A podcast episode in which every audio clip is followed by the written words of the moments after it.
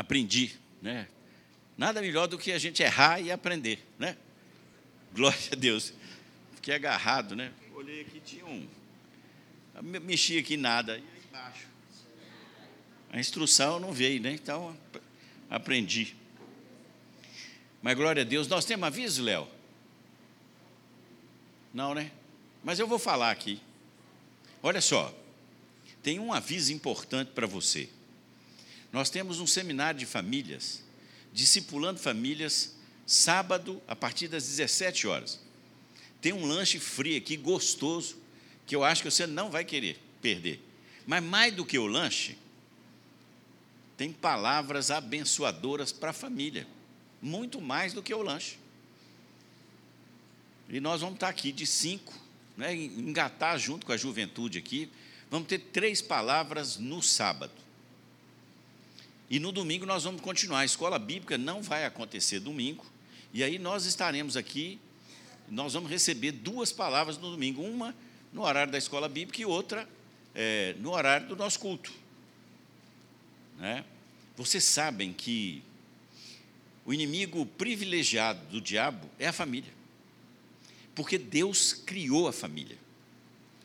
Famílias fortes geram igrejas saudáveis e nações saudáveis. E é por isso que o diabo ataca as famílias e tenta destruir a família. E a gente fica meio aí desguarnecido. Né? Aqui o, o, testemunho aqui do Gilson, né? e vocês dois aqui, né? caiu lá um, um, um, uma viga de madeira. Lá na, é, você não está sabendo, não, estou contando para você. Eu estou contando para você agora. Porque é o lugar onde você almoça. Caiu a viga que segura a porta, filho. Não, o preto, é, só. É só onde eu falei aqui que não ia ser problema, porque sei a cabeça dura se batesse, mas os netos passam lá. Glória a Deus, né? Deus em todo o tempo, Ele toma conta da gente. Né? Passou ninguém. Você escutou lá, caiu. E se? Com Deus não tem se. Né?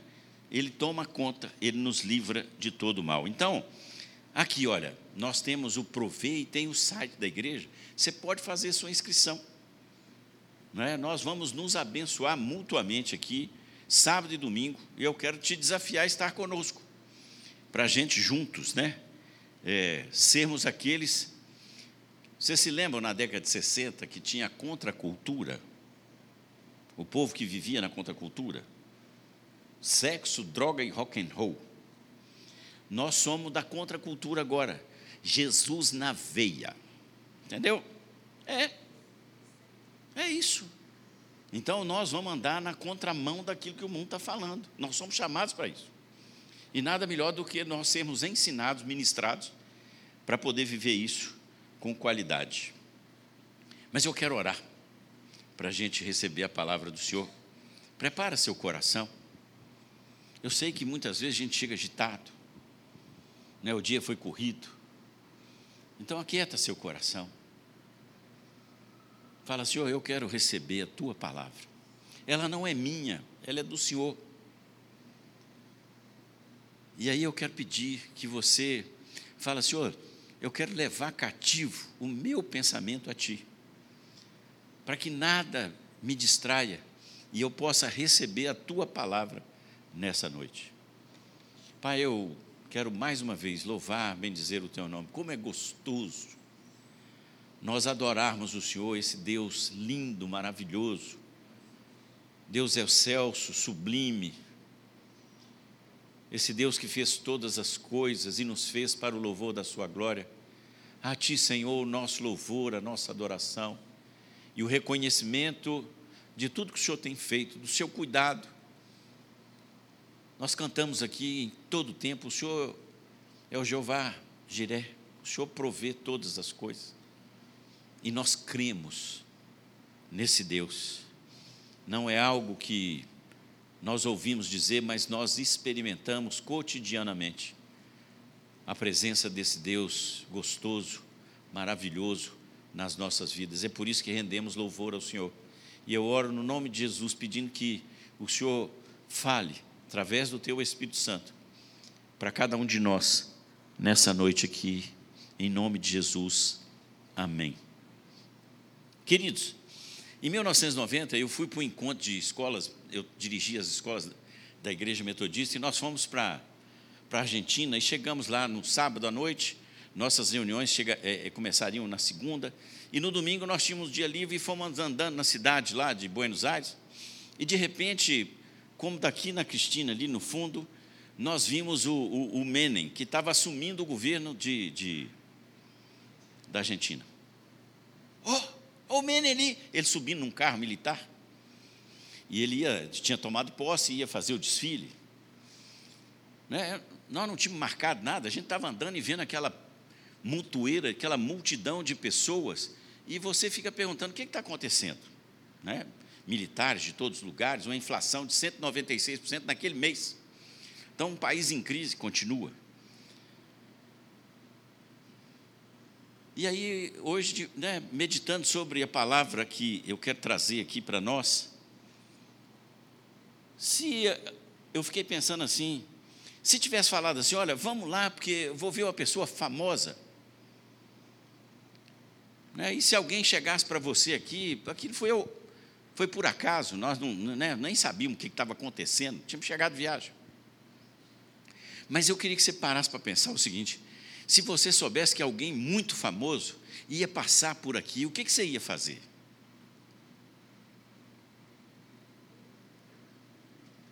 né, aquela pessoa, né? Porque eu vejo, há, há, pouco tempo atrás, teve um conjunto aqui que teve umas meninas que ficaram três meses na fila. Né? Mas eu quero falar de alguém que é diferente. E, e eu quero falar sobre a espera de um milagre nessa noite. Trazer esperança para o nosso coração. E eu queria que você abrisse a sua Bíblia lá em Marcos, no capítulo 10, os versículos 46 a 52, nós vamos lê-lo. Né? A minha versão é NAA, viu, Léo? É, então nós vamos ler, você achou? Podemos ler? Se não, se acompanha ali. E foram para Jericó. Quando Jesus saía de Jericó, juntamente com os discípulos e numerosa multidão, Bartimeu, um cego mendigo, filho de Timeu, estava sentado à beira do caminho. E ouvindo que era Jesus o Nazareno, começou a gritar: Jesus, filho de Davi, tenha compaixão de mim. E muitos o repreendiam para que se calasse, mas ele gritava cada vez mais: Filho de Davi, tenha compaixão de mim. Jesus parou e disse: Chamem o cego. Chamaram então o cego, dizendo-lhe: Coragem, Levante-se, porque ele está chamando você. Atirando a capa para o lado, o cego levantou-se de um salto e foi até onde estava Jesus, que lhe perguntou: O que é que você quer que eu lhe faça? O cego respondeu: Mestre, que eu possa ver de novo. Então Jesus lhe disse: Vá, a sua fé salvou você. Imediatamente passou a ver e foi seguindo Jesus estrada afora.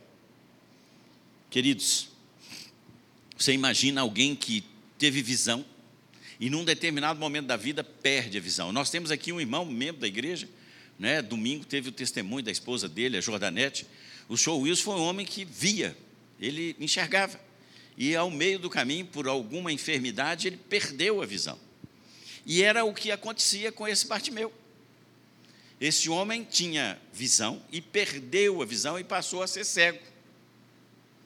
Mas a pergunta para nós é: muitas vezes, eu estou falando de uma cegueira aqui que é física, mas muitas vezes nós estamos cegos espiritualmente, a nossa alma está cega e nós não vemos as coisas que precisaríamos ver. Então não é algo só físico, é algo espiritual, é algo emocional, é algo completo que muitas vezes perdemos na capacidade de ver as coisas. E esse homem tinha perdido a visão. E aí vem uma pergunta para nós, né? O que está preso dentro da sua alma? O que, que você tem retido que você não consegue ver e que você tenta ver, ver Mas nós vamos conversar sobre alguém nesse caminho que Jesus ia passar. Tinha um homem que tinha um objetivo claro. Eu quero voltar a ver.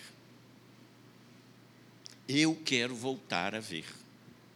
E é interessante porque algumas coisas nós precisamos ver. A primeira é: nós não podemos perder a oportunidade, nem desperdiçar a oportunidade que Deus dá para a gente. O texto que nós lemos, o versículo 46 e 47, ele diz assim: E foram para Jericó. Quando Jesus saía de Jericó, juntamente com os discípulos e numerosa multidão, Bartimeu, um cego mendigo, filho de Timeu, estava sentado à beira do caminho. E ouvindo que era Jesus, o Nazareno começou a gritar. Olha só, muitas vezes, e, e, eu já vivi isso, né? Eu nasci num lar evangélico, mas eu conhecia um Jesus que era da história. Era um Jesus que era bacana. Aquele Jesus religioso, enquadradinho, bonitinho. Provavelmente Bartimeu também conhecia que o Messias estava prometido. Mas quando ele ouve o rumor, Jesus está vindo, e ele começa a olhar e fala assim: Jesus de Nazaré? Esse homem tem feito coisas poderosas, ele tem falado sobre a vinda do reino.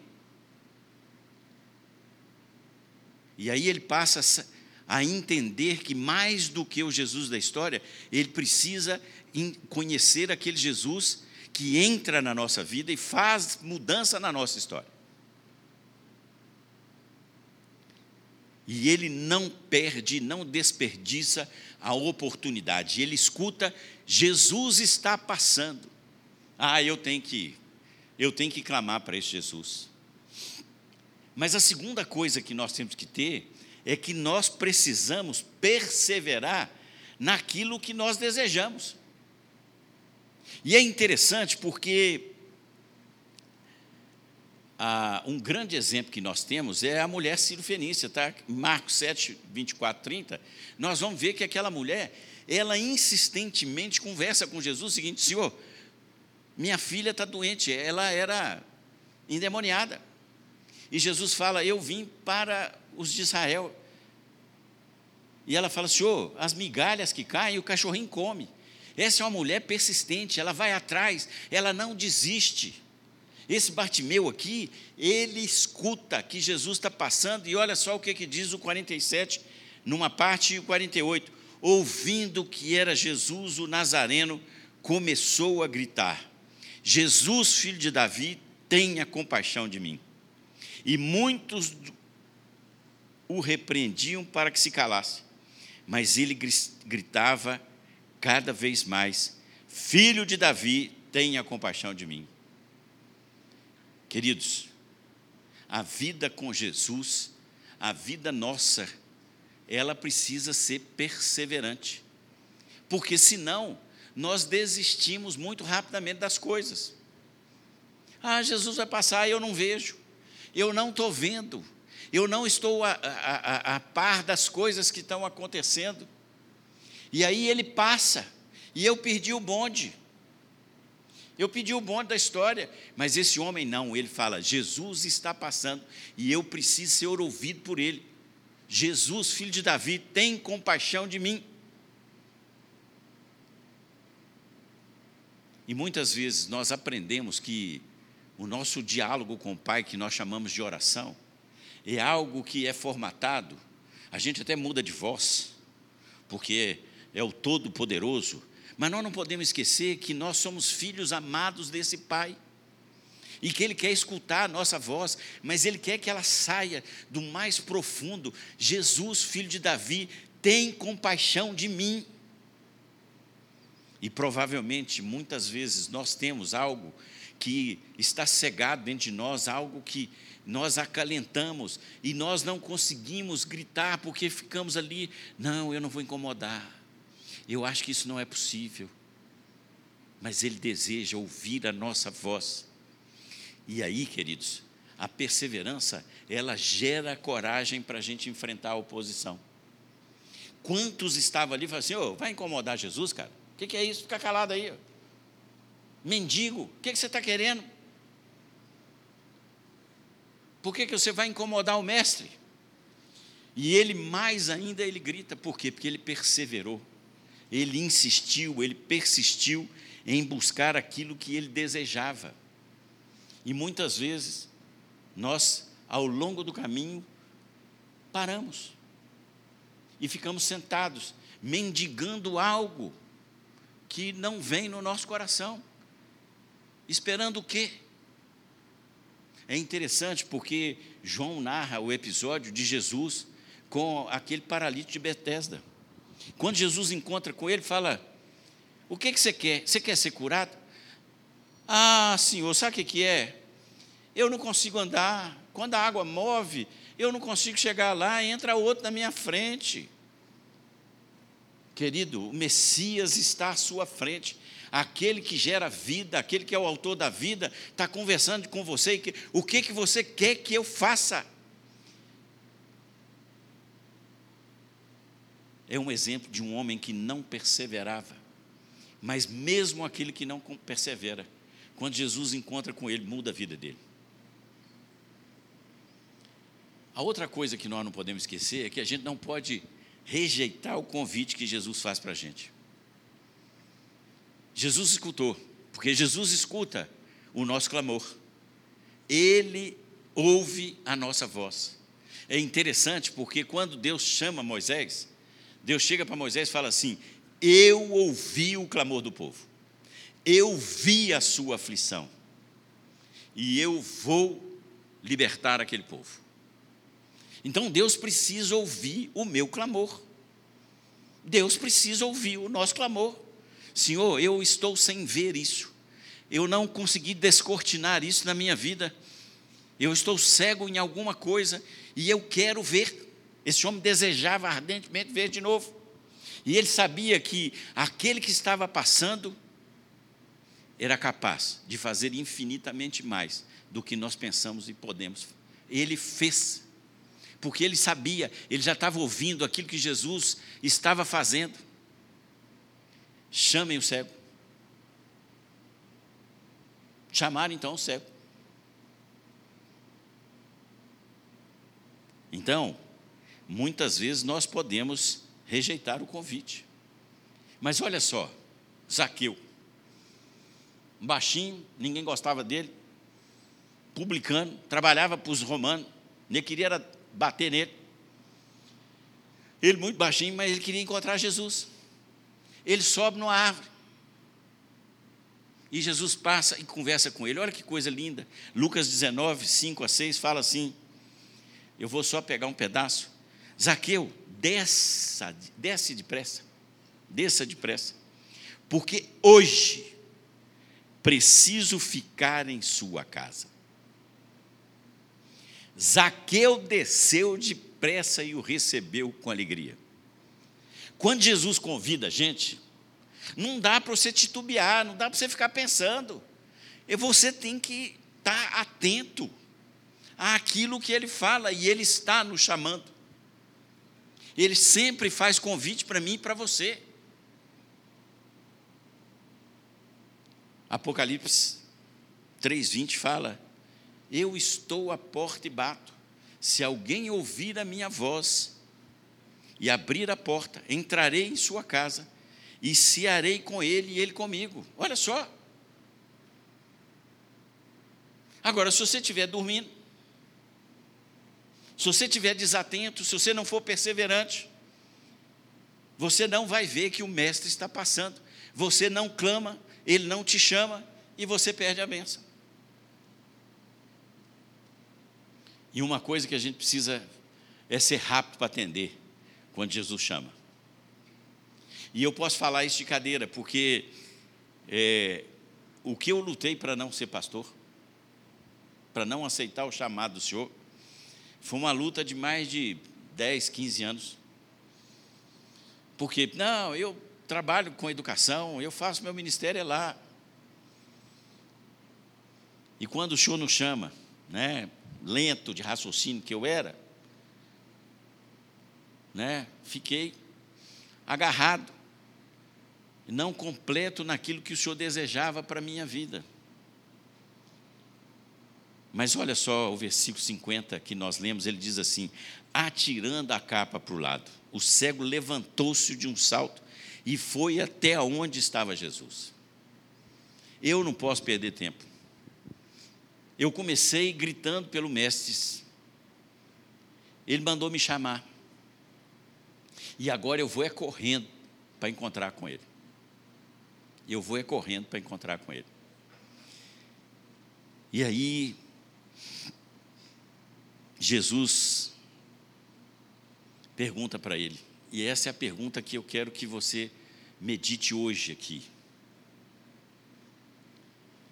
Jesus perguntou: O que você quer que eu lhe faça? Jesus está perguntando para mim, para você hoje aqui, o que que você quer que eu lhe faça?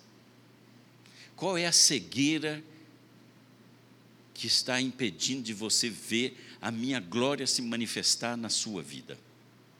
Eu quero manifestar a minha glória na sua vida. Você está cego, mas eu estou aqui hoje para dizer o que que você quer que eu lhe faça. A resposta dele, mestre, que eu possa ver de novo. Eu não sei que cegueira nós temos, cada um de nós aqui, mas eu sei daquele que pode tirar a cegueira.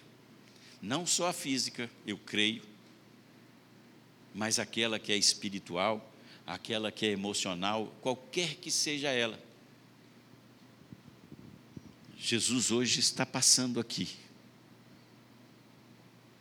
nós ouvimos que ele vai passar.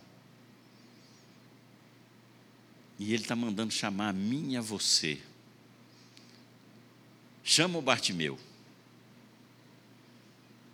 E Jesus está perguntando para mim e para você: o que, que você quer que eu te faça? Mestre, eu quero ver de novo. Eu quero ver de novo. Talvez, ao longo da caminhada, nós perdemos a capacidade de ver. E uma das coisas que nós precisamos entender é para que viver com Jesus é viver no sobrenatural, é ver as coisas no espiritual. Nós precisamos abrir os olhos para ver aquilo que é invisível, mas Deus se manifesta para revelar para os seus aquilo que nós não conseguimos ver. E Ele está aqui hoje clamando: se eu quero dar visão a vocês. Eu quero que vocês tenham visões, que vocês tenham sonhos, que vocês possam ver o sobrenatural. Por isso é que a, a, quando Jesus estava ensinando como nós deveríamos orar, ele fala: o céu tem que descer na terra.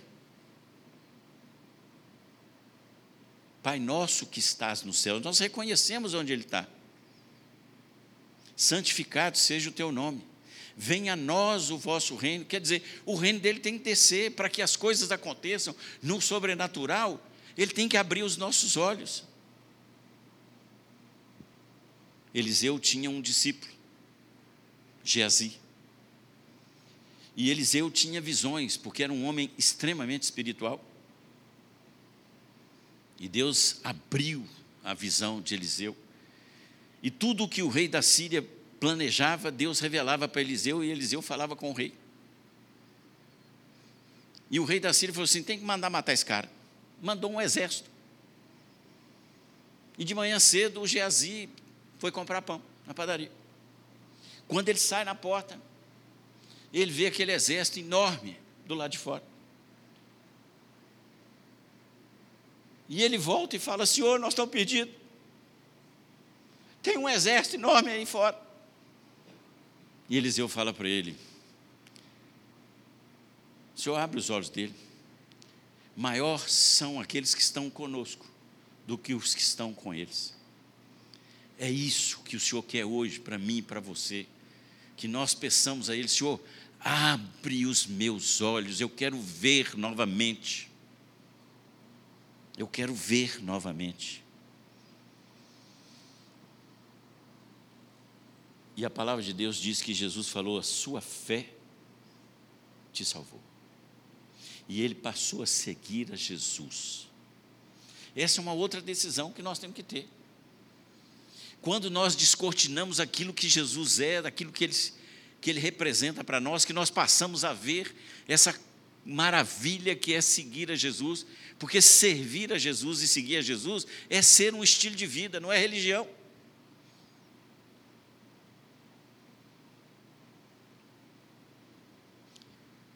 O que você quer que eu te faça hoje? Senhor, eu quero ver. Que essa seja a nossa oração hoje. Senhor, eu quero ver. Ele está falando para nós aqui agora. E nós vamos orar. Nós vamos orar. E eu creio. Nós cantamos aqui, eu creio. Eu creio na ação desse Deus que continua agindo. Ele tem todo o poder, toda a autoridade para dar vista àquilo que você necessita nessa noite. E eu quero te desafiar a você entendendo que Jesus está passando, você está clamando por Ele, eu sei que você está buscando. Eu sei que você está buscando. E Provérbios 3 fala que se a gente tem que buscar no mais profundo. Você tem que mergulhar para achar aquilo que você precisa. O melhor está lá no fundo. Nós temos que ir no fundo. E Ele quer dar vista para mim e para você hoje. É hoje. Jesus vai continuar a sua caminhada. Mas hoje Ele passa e pergunta: O que que você quer que eu te faça? Amém? Glória a Deus. Vamos orar? Eu quero orar aqui, depois vem aqui na frente. Quem quiser receber uma oração, nosso time vai estar aqui para orar. Né? Se você é, desejar ir, né, já está saindo sem nenhum problema, fique à vontade. Mas nós queremos ter um tempo de oração. Pai, eu quero louvar, bendizer o teu nome. A tua palavra foi lançada. E Pai, que coisa maravilhosa, esse homem perseverou, ele não perdeu a oportunidade de entender quem o Senhor era. O Messias está passando, aquele que tem feito maravilhas. E que bom é saber que o Senhor continua passando. O Senhor é um Deus presente. O Senhor não é o Deus de ontem, o Senhor é o Deus de hoje, é o Deus de amanhã. Mas hoje o Senhor está passando aqui neste horário. E o Senhor pergunta para mim, para os meus irmãos aqui: o que, que você quer que eu te faça? Senhor, nós queremos ver. E essa visão que nós queremos, ela pode ser física, pode ter algum problema físico, de uma doença, de alguma coisa, pode ser relacional, os nossos olhos ficaram fechados para relacionamentos travados.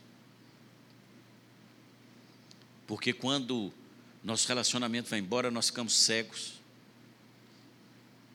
Pode ser também, Senhor, uma falta de visão espiritual daquilo que o Senhor quer fazer na nossa vida. Por isso, Pai, Espírito Santo, move, move aqui agora, para que os nossos olhos sejam desvendados e o Senhor possa dizer para cada um de nós aqui: Eu quero, volte a ver, a tua fé te salvou. Eu glorifico o teu nome, Pai, em nome de Jesus. Amém. Vem cá, querido, vem cá, querida. Vem time para cá, vamos orar.